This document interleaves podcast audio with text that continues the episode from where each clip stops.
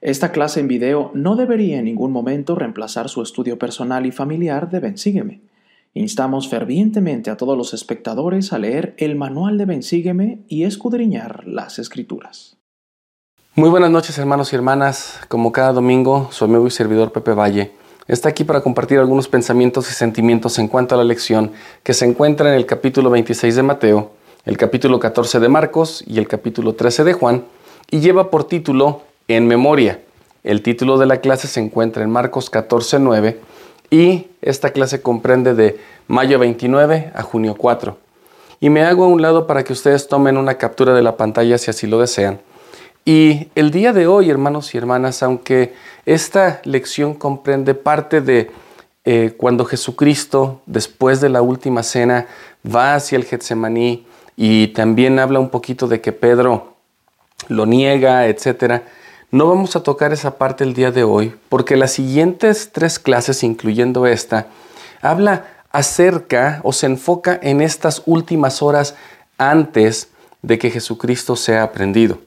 Si nos imaginamos, esto pasa por ahí del jueves, ya al atardecer, se instituye eh, la, la Santa Cena o pasa la última cena y de allí tal vez a la medianoche, cuando está empezando ya el viernes, estas seis horas, en estas próximas tres lecciones hablaremos de ello. Desde el momento en que se sientan en este cuarto, tal vez en un segundo piso, en, este cuarto alto, Jesús les enseña muchas cosas, les recuerda por qué, primero, por qué Jesucristo llegó a Jerusalén a celebrar la Pascua, la Pascua tradicional judía, y vamos a hablar de eso en un minuto.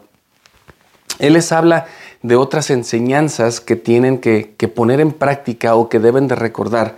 Y en dos clases más hablaremos acerca de, esta, eh, de este sacrificio expiatorio o esta oración intercesora en el Getsemaní. Así que el día de hoy nos enfocaremos precisamente en eso, en la Pascua judía, porque Jesucristo estuvo en Jerusalén, lo que Jesucristo les dice que deben de hacer para recordarle a Él, y lo cual de ahora en adelante sería lo que conocemos como la Pascua cristiana, y lo que les enseña después de que Jesucristo hace eh, con ellos un acto de servicio. Así que estas eh, cosas son en las que nos vamos a enfocar el día de hoy, y espero que el Espíritu Santo, hermanos y hermanas, nos dé a nosotros a comprender y nos haga sentir que Jesucristo en esta institución durante la última cena de, de, la forma en que le vamos a recordar, nos podamos dar cuenta que cada domingo podemos tener este privilegio y le recordamos por el sacrificio que hizo. Así como el pueblo judío recordaba la liberación de, eh, o su liberación de eh, Egipto, nosotros podemos recordar cada domingo que Jesucristo nos ha liberado de una muerte espiritual, del pecado, que nos ha redimido, que nos ha dado la oportunidad de que usted y yo regresemos a la presencia del Padre. De hecho, me encanta eh, una de las frases en el, en el manual de, de Ben Sígueme que dice, Aquello sucedió hace unos dos mil años, en un lugar que la mayoría de nosotros nunca veremos, en un idioma que pocos de nosotros podemos entender. Sin embargo, el día de hoy, nosotros podremos darnos cuenta que aunque aquello se celebró hace mucho tiempo, esta mañana usted y yo pudimos participar de la Santa Cena pudimos recordar este sacrificio que Jesucristo hizo por usted y por mí. Así que en esta lección vamos a hablar acerca de eso y de lo importante que, que tiene o que tuvo esta institución de la Pascua cristiana cuando ellos estaban recordando la liberación física del el pueblo de Israel de la opresión que Egipto les puso o les impuso por cientos de años. Así que para poder comprender un poco, vamos a ver por qué Jesucristo primeramente llega a Jerusalén. Ya lo hablamos hace un par de lecciones, donde Él entra triunfalmente a Jerusalén. Él, él está allí en Jerusalén con sus discípulos, enseñando, curando. Y, bueno, la gente trataba, o más bien los escribas, los fariseos, trataban de encontrar falta en Él.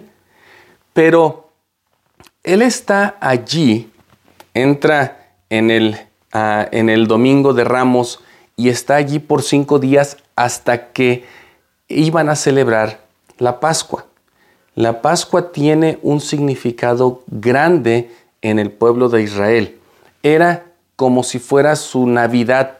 Para lo que nosotros es la Navidad, esta celebración de la Pascua para ellos era muy importante. De hecho, cuando estemos eh, leyendo o recordando un poquito en Éxodo 12, nos vamos a dar cuenta que así fue instituida por Jehová porque esto no fue algo, algo ligero, no fue esta, esta experiencia que el pueblo de Israel, no fue algo sencillo. Fueron librados de las manos de Egipto y fueron librados por el poder de Jehová.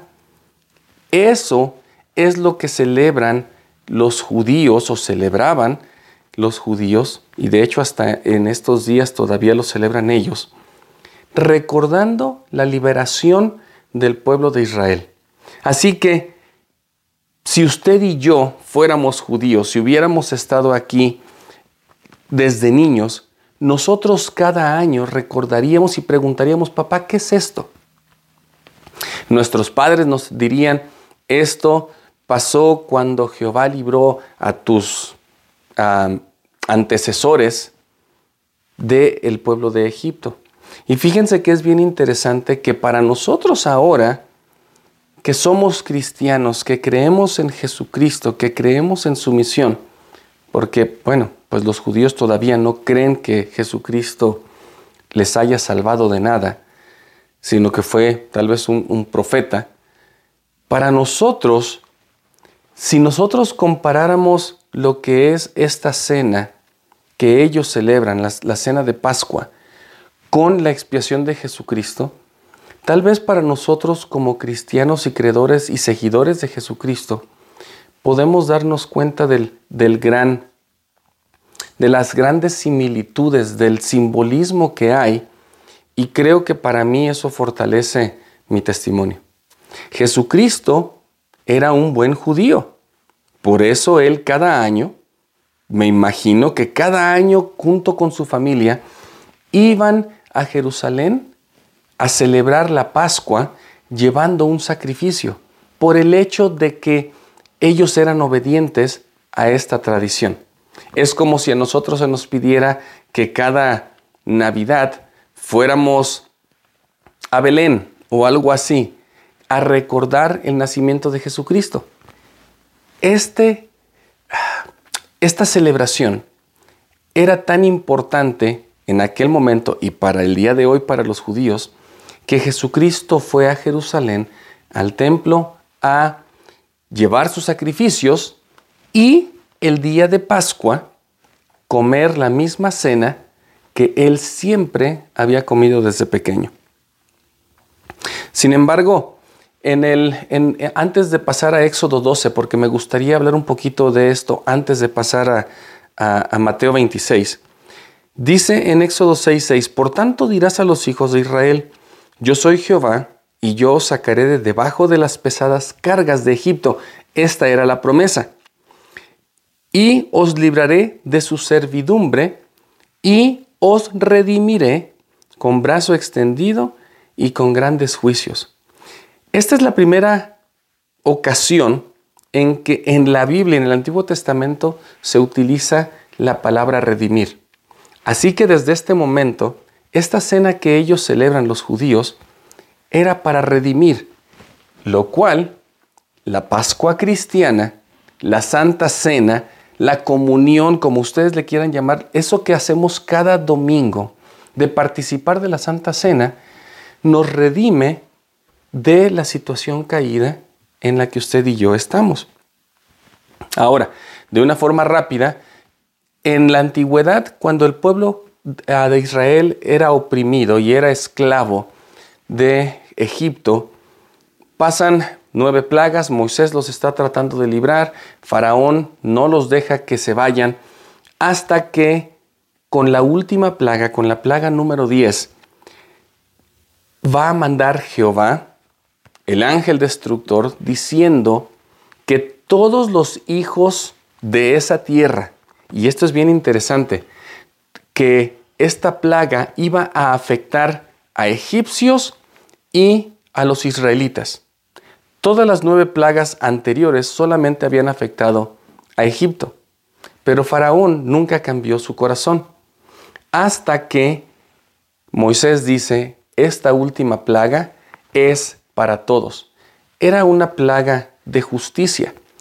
Y esto se me hace bien interesante porque no se le podía aplicar solamente a el pueblo de Egipto, aunque tal vez era el opresor.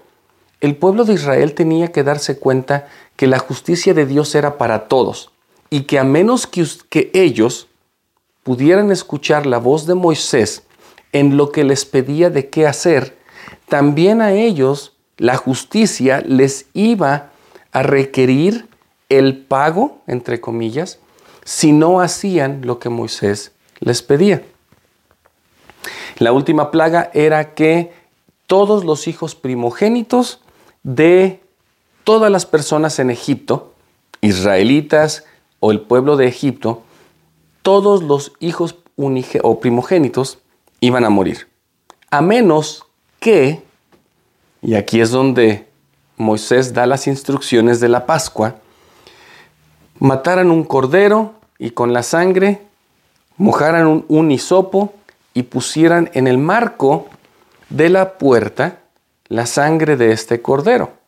Que otra vez, si nosotros empezamos a, a ver el simbolismo, la sangre de Cristo iba a cuidarlos de o iba a protegerlos de la justicia de Dios.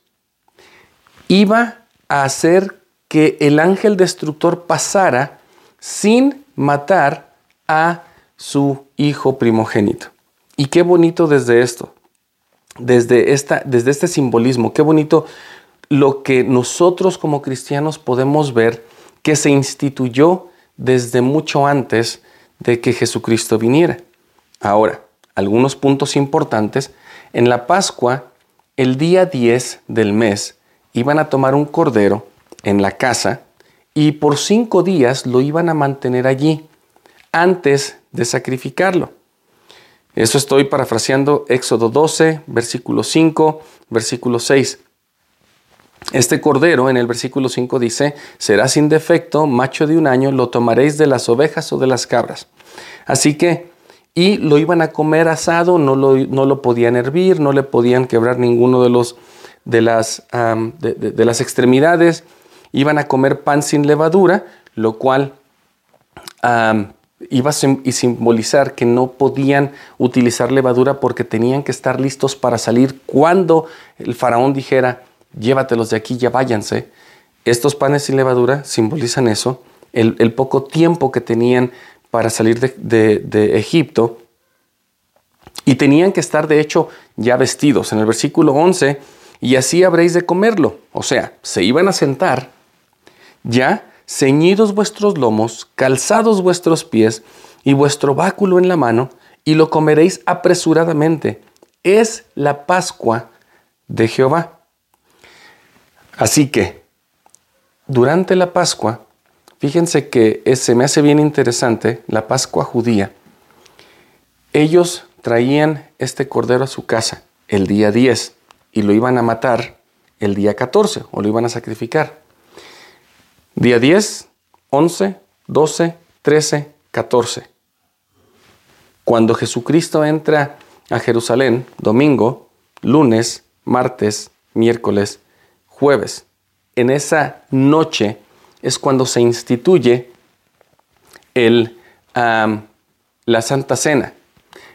El, ese día viernes, o más bien esos, ese día, Él se instituye y al atardecer del siguiente día él iba a ser, él iba a ser muerto. Fíjense que se me hace bien interesante este simbolismo de, de Jesucristo con lo que Jehová instituyó en la Santa Cena. Aquí puse cada una de las comidas que ellos participaban y voy a tratar de darles el simbolismo o lo que significaba para ellos, pero también para nosotros si lo comparáramos con lo que Jesucristo hizo. El hueso de la pierna era el cordero que iban a comer, el cordero sin mancha, en este caso para nosotros, Jesucristo, quien murió. El rábano picante que ellos comen es aquel, ah, es la opresión o es para recordar todo el sufrimiento que pasaron en Egipto. El agua salada también era para que ellos pudieran recordar que esto no, esta opresión que tuvieron no fue algo, algo, algo bueno. De hecho, ellos mojaban el ajo, el ajo y el perejil en el agua salada y lo comían para recordar que eso, que la opresión no fue tan buena. El jaroset es algo dulce que es como una, como un pie, pero una mezcla dulce de nueces y otras cosas que les recuerda la misericordia de Dios al haberlo sacado de Egipto. Las verduras, el huevo, es las verduras, eh, la lechuga más bien es lo que les recuerda también como parte de, esta de, lo que ellos comían en Jerusalén y que iban a ser librados. El huevo duro era tal vez el ciclo eterno de, que Jesucristo siempre les iba a librar y los panes o matzah es el pan sin levadura. Esto es la cena de Pascua con un vino rojo.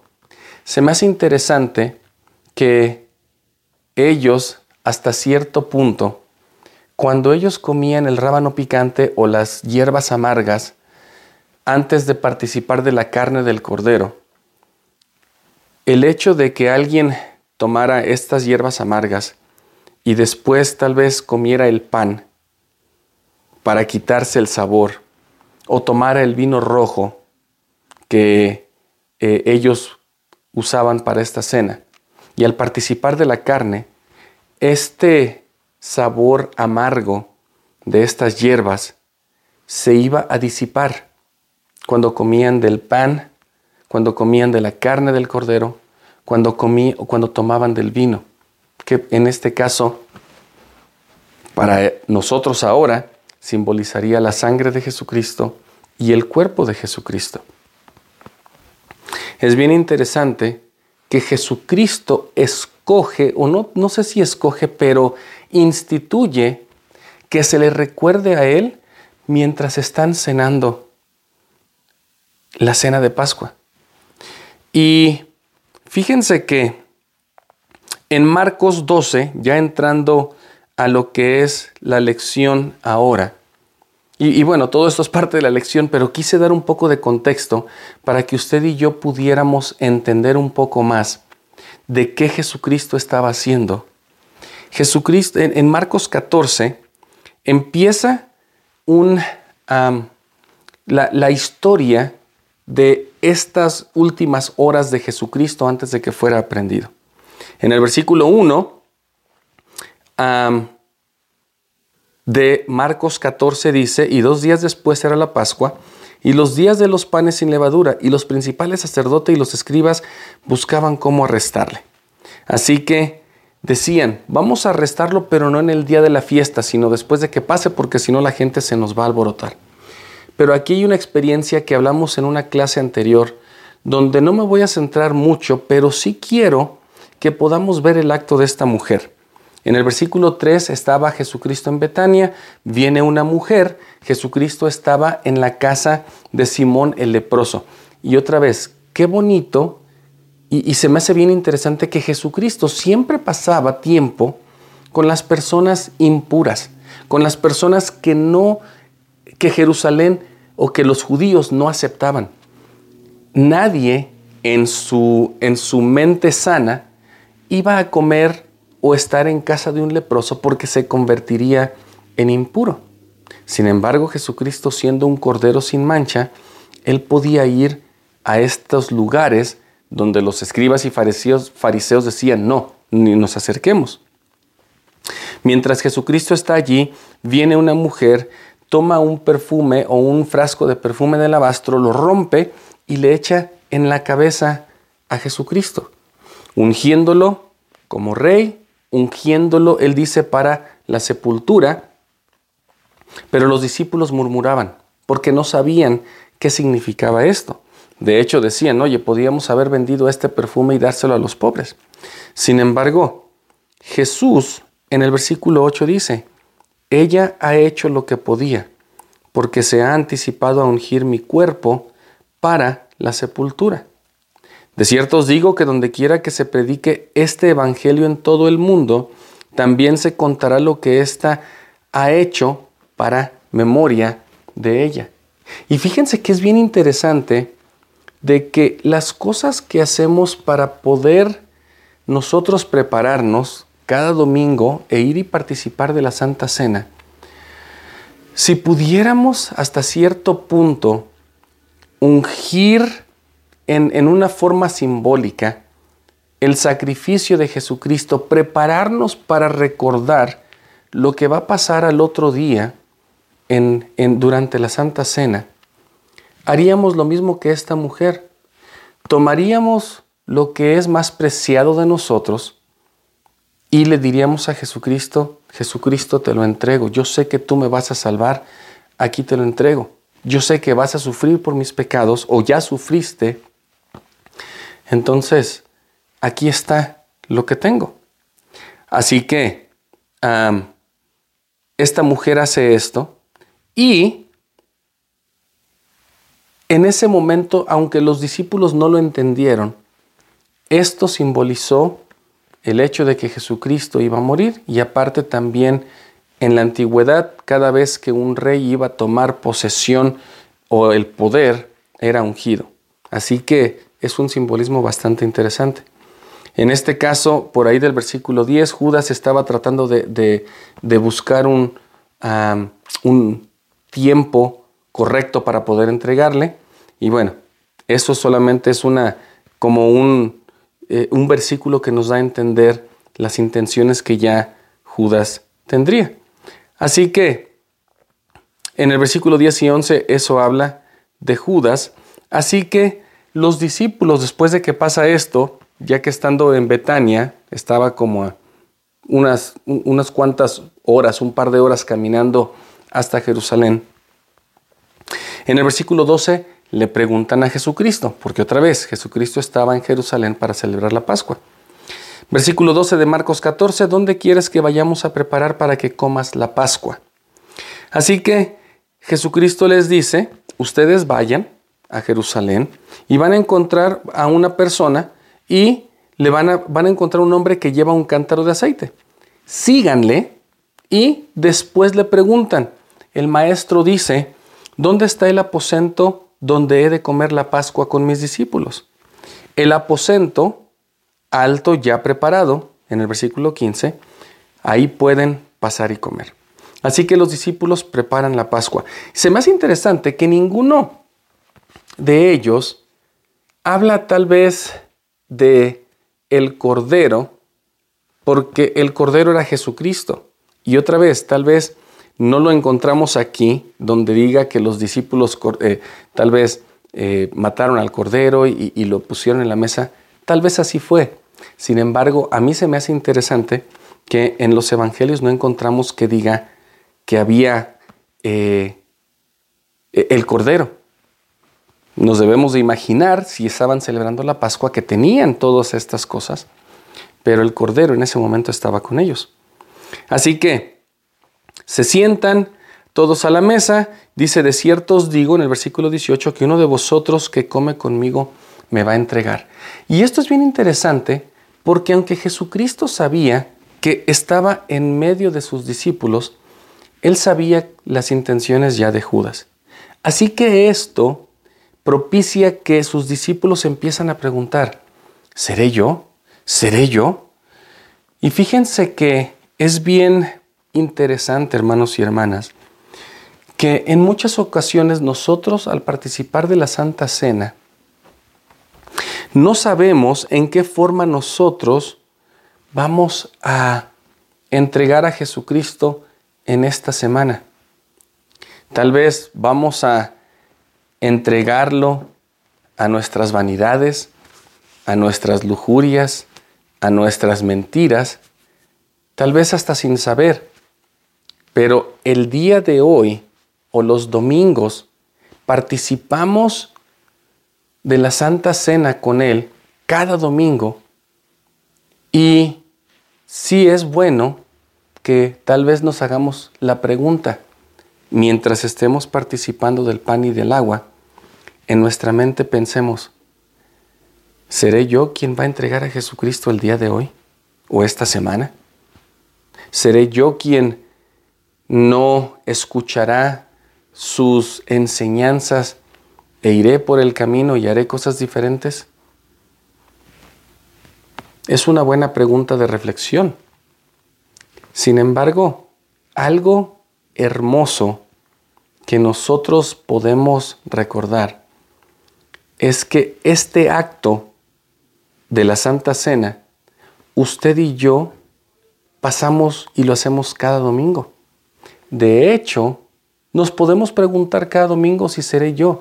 Y si fui yo durante la semana quien no siguió las enseñanzas, los preceptos, tengo siete días desde el momento en que participo de la Santa Cena y sé que al día séptimo, una vez más, durante toda mi vida, voy a obtener la oportunidad de que mis pecados se limpien al tomar de la Santa Cena, tal vez volver a pedir perdón y volver a hacerme la pregunta, ¿seré yo quien haré esto? Espero y esperaría que cada domingo que pasa, esa pregunta sea menos, ah, cada, cada vez sea menos en nuestra mente. Que en lugar de preguntarme, ¿seré yo? esté pensando en tomar el nombre de Jesucristo sobre mí, recordarle siempre y hacer un convenio de que guardaré sus mandamientos. Entonces, esto es, es, hermoso, hermanos y hermanas, porque sí, podemos preguntarnos si soy yo, pero sí podemos empezar a, a cambiar nuestro pensar y decir, el día de hoy no seré yo, sino que yo tomaré el nombre de Jesucristo sobre mí, que se refleje en mi semblante, y hago convenio y prometo que guardaré sus mandamientos para que su espíritu esté conmigo. Así que Jesucristo en el versículo 20 ah, y 21, el Jesucristo moja el pan, se lo da a Judas Iscariotes diciendo, básicamente, Él es quien me va a entregar y Jesús le dice, ve y haz pronto lo que tienes que hacer. Ahora, me regreso a, a Mateo 26, un poquito porque quiero que podamos ver que en el versículo, por ahí del versículo 26 y 28, donde aquí he ejemplificado esta parte de la Santa Cena, dice en Mateo 26, 26, y mientras comían, o sea, Tal vez ya habían participado del rábano picante, de las hierbas amargas mojadas en sal. Les dice, fíjense esto, Jesús toma el pan, lo bendice, y yo quisiera imaginarme que dice, tomad, comed esto, es mi cuerpo, pero que se los ha dado después de que ellos participaron de las hierbas amargas simbolizando que Él, su sacrificio, les iba a empezar a disipar por medio de su cuerpo, por medio del pan, este sabor amargo de lo que habían participado, de los pecados que tal vez pudieron o podríamos haber nosotros cometido. En el versículo 27 dice, y tomando la copa que, tenía eh, vino rojo, lo cual simboliza la sangre de Jesucristo. Y habiendo dado gracias, les dio diciendo, bebed de ella, porque esto es mi sangre del nuevo convenio, que por muchos es derramada para remisión de los pecados.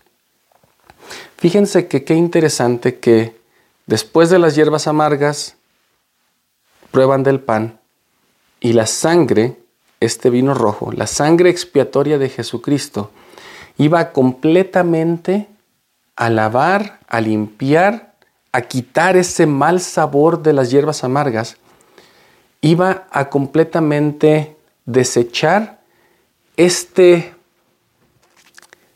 este sentimiento o este sabor amargo de lo cual habían participado. Y él dice, este es el nuevo convenio. Fíjense que vamos a hablar un poquito acerca de este nuevo convenio, qué es lo que estamos prometiendo. Pero quisiera, hermanos y hermanas, que en este momento pudiéramos pensar que cada vez que usted y yo participamos de la Santa Cena, realmente estamos siendo curados, limpiados, se nos está quitando el mal sabor de boca de los pecados que usted y yo podamos haber cometido durante esta semana. Si nosotros al participar del pan del cuerpo de Jesucristo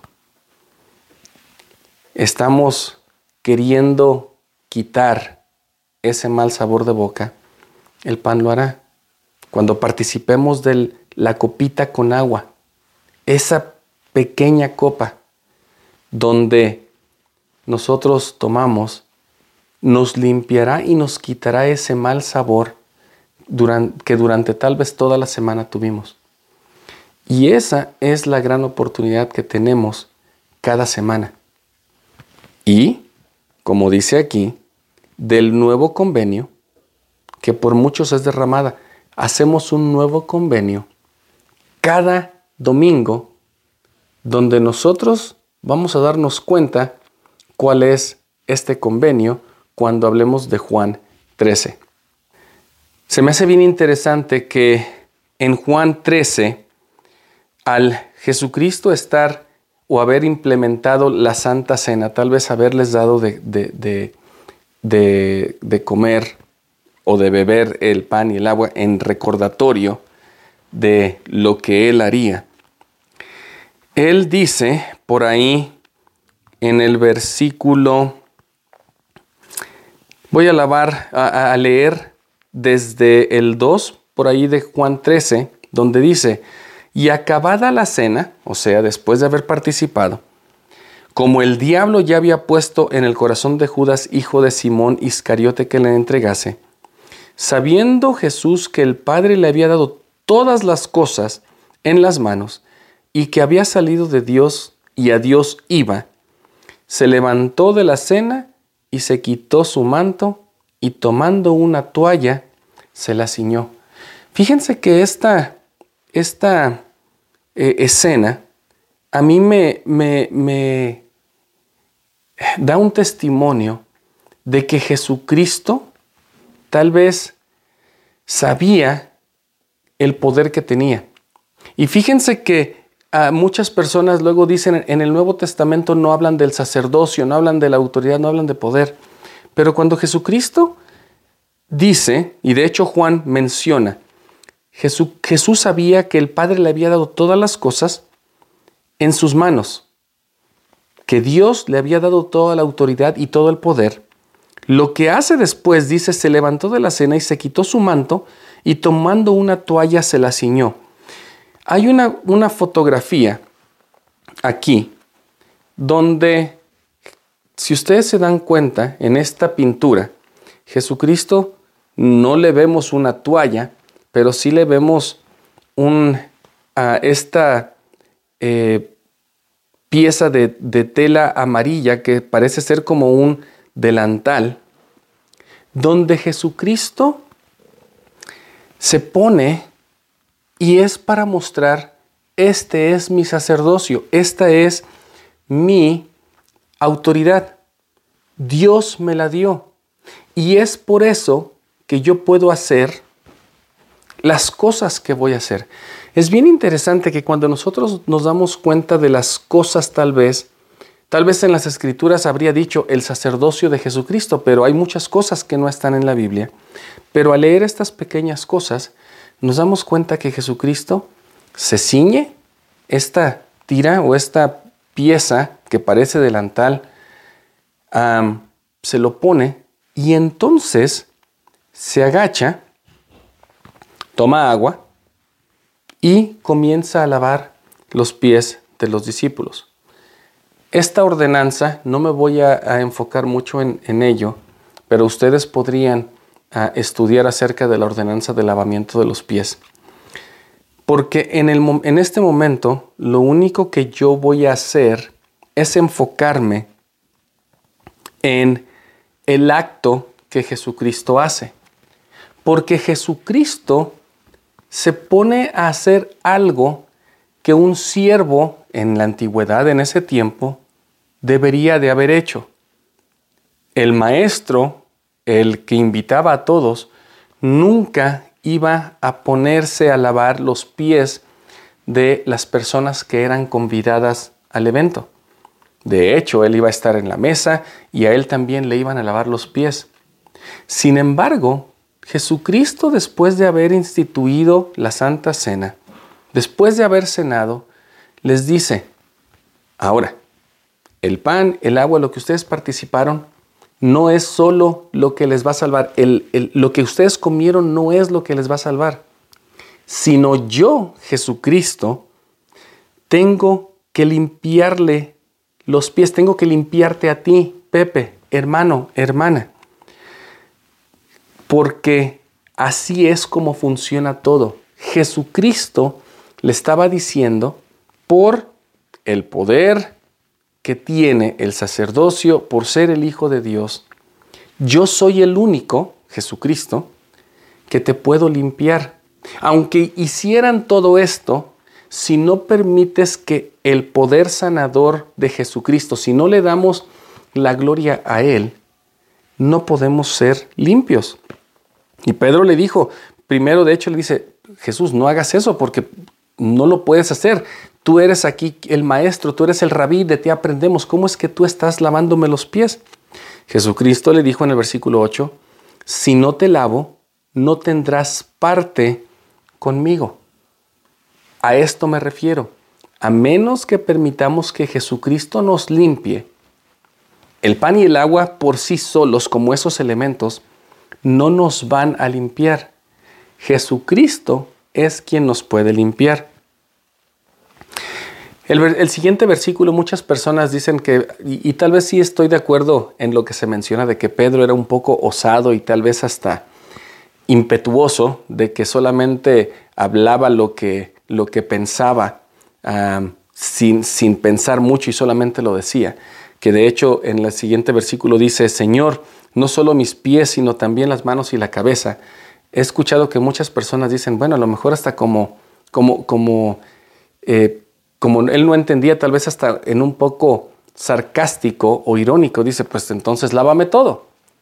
Yo creo que Pedro entendió más de lo que le damos el crédito nosotros, porque tal vez él sabía y entendió lo que Jesucristo dijo, y en lugar de decirlo, bueno, pues lávame todo, tal vez él con un sentimiento de humildad dijo, Señor, entonces no solo me lave los pies, lávame todo, queriendo parecerse más a Él. Y si fuéramos como Pedro en este momento, cuando estemos participando de la Santa Cena, cuando Jesucristo nos esté limpiando, podríamos tener este pensamiento, Padre, hazme que me parezca más a ti, límpiame de los pecados de este mundo, de los pecados de esta generación. Porque en el versículo 10 de Juan 13 dice, el que está lavado no necesita sino lavarse los pies, pues está todo limpio y vosotros limpios estáis, aunque no todos. Hablando de Judas, pero si nosotros nos hemos estado esforzando por ser limpios cada domingo. Tal vez en esta ocasión Jesucristo dice, Pedro, tú al estar conmigo, lo único que necesitas es esta ordenanza. Y tal vez se aplica para nosotros. Cuando nosotros estemos eh, participando de la Santa Cena, el hecho de que nosotros nos estamos esforzando cada semana, tal vez es el hecho de, de ir y recordar al participar de la Santa Cena, de que esa ordenanza la debemos de repetir cada semana para que nosotros podamos recordarnos a nosotros mismos que realmente necesitamos la sangre expiatoria, de Jesucristo. Así que en el versículo, ah, por ahí de, del versículo 34, vamos a ver lo que el Señor les dice a, sus discípulos después de haber hecho este acto con ellos. Primero en el versículo 14 dice, pues si yo, el Señor y el Maestro, he lavado vuestros pies, vosotros también debéis lavar los pies los unos a los otros. Versículo 15, porque ejemplo os he dado, para que así como yo os he hecho, vosotros también hagáis. De cierto, de cierto os digo, el siervo no es mayor que su Señor, ni el enviado es mayor que el que le envió. Si sabéis estas cosas, bienaventurados sois si las hacéis. Fíjense que es bien interesante que Jesucristo les dice, ya lavé los pies de ustedes, ya les di de participar la Santa Cena o ya les di de participar de mi cuerpo y de mi sangre. Ahora vayan y hagan esto con otras personas. Jesucristo aquí les estaba diciendo, ya les di el ejemplo, ustedes vayan y limpien los pies de otras personas. Qué bonito, hermanos y hermanas, cuando nosotros compartimos el Evangelio e invitamos a nuestros amigos y por primera vez, después de que se bautizan, ellos toman el pan y el agua. Y aquí espero me comprendan este comentario. Yo no me quiero tomar, ni quiero que usted se tome ninguna atribución de que usted es quien le va a lavar los pies a, esa persona.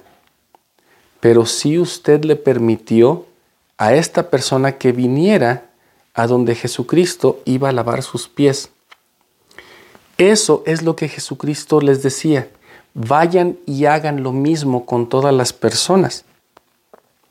Esto es lo que Jesucristo les estaba enseñando. Ya lo instituí, ya les dije cómo me deben recordar. Ahora vayan y busquen a todos aquellos que necesitan ser limpios, tráiganlos y yo haré mi parte, yo los limpiaré.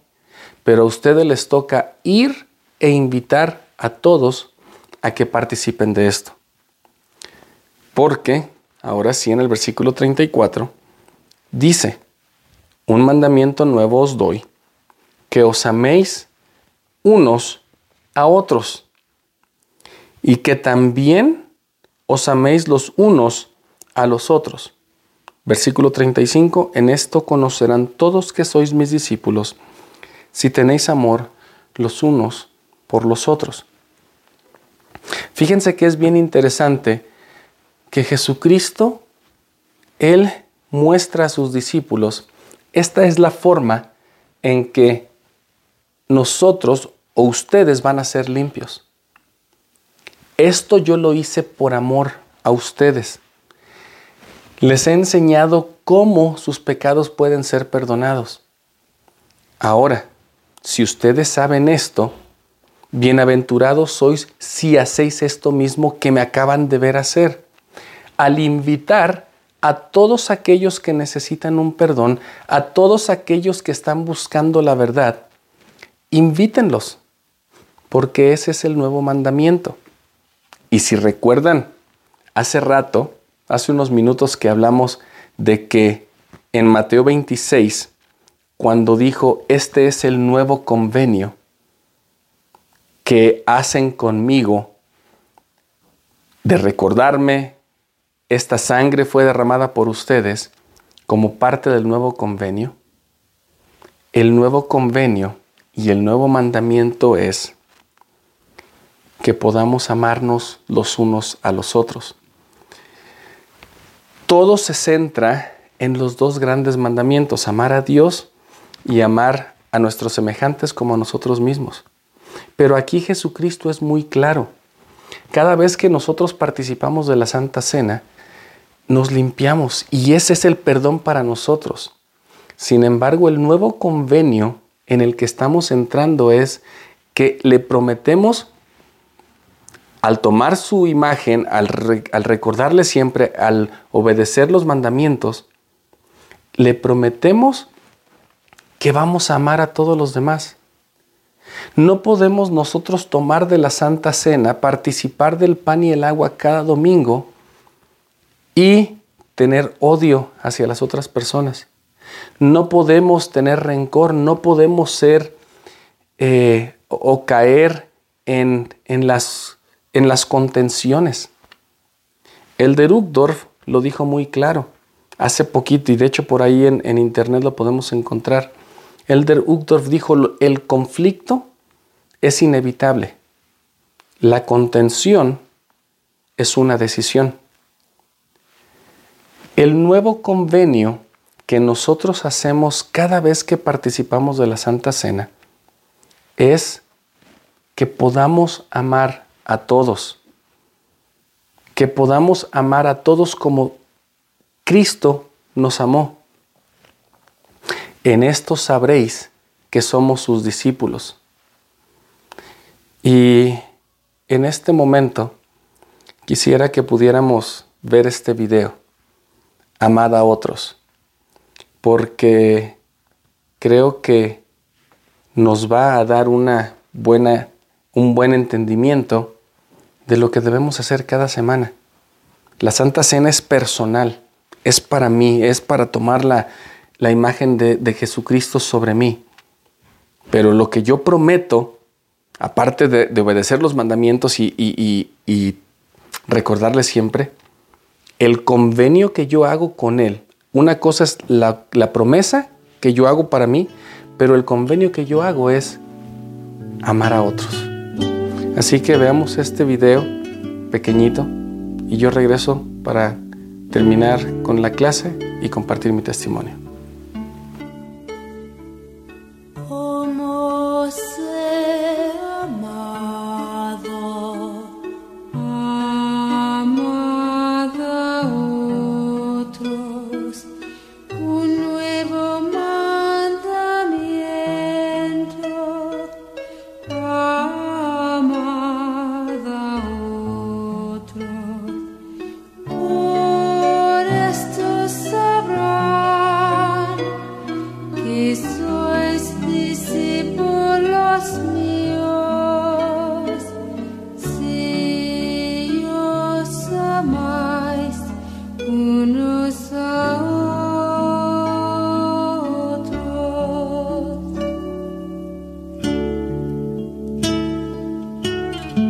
Alguno dijere, yo amo a Dios, y aborrece a su hermano, es mentiroso. Pues el que no ama a su hermano, a quien ha visto, ¿cómo puede amar a Dios a quien no ha visto? Por lo tanto, como queréis que hagan los hombres con vosotros, así también haced vosotros con ellos.